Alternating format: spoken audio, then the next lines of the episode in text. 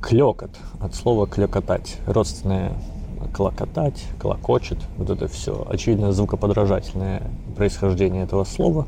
Клекотом обычно называют э, крик специфичный, глубокий птиц. Клекот может быть у журавля, клекот орла, например, наряду с щебетанием синичек и ебаными криками выпи болотной.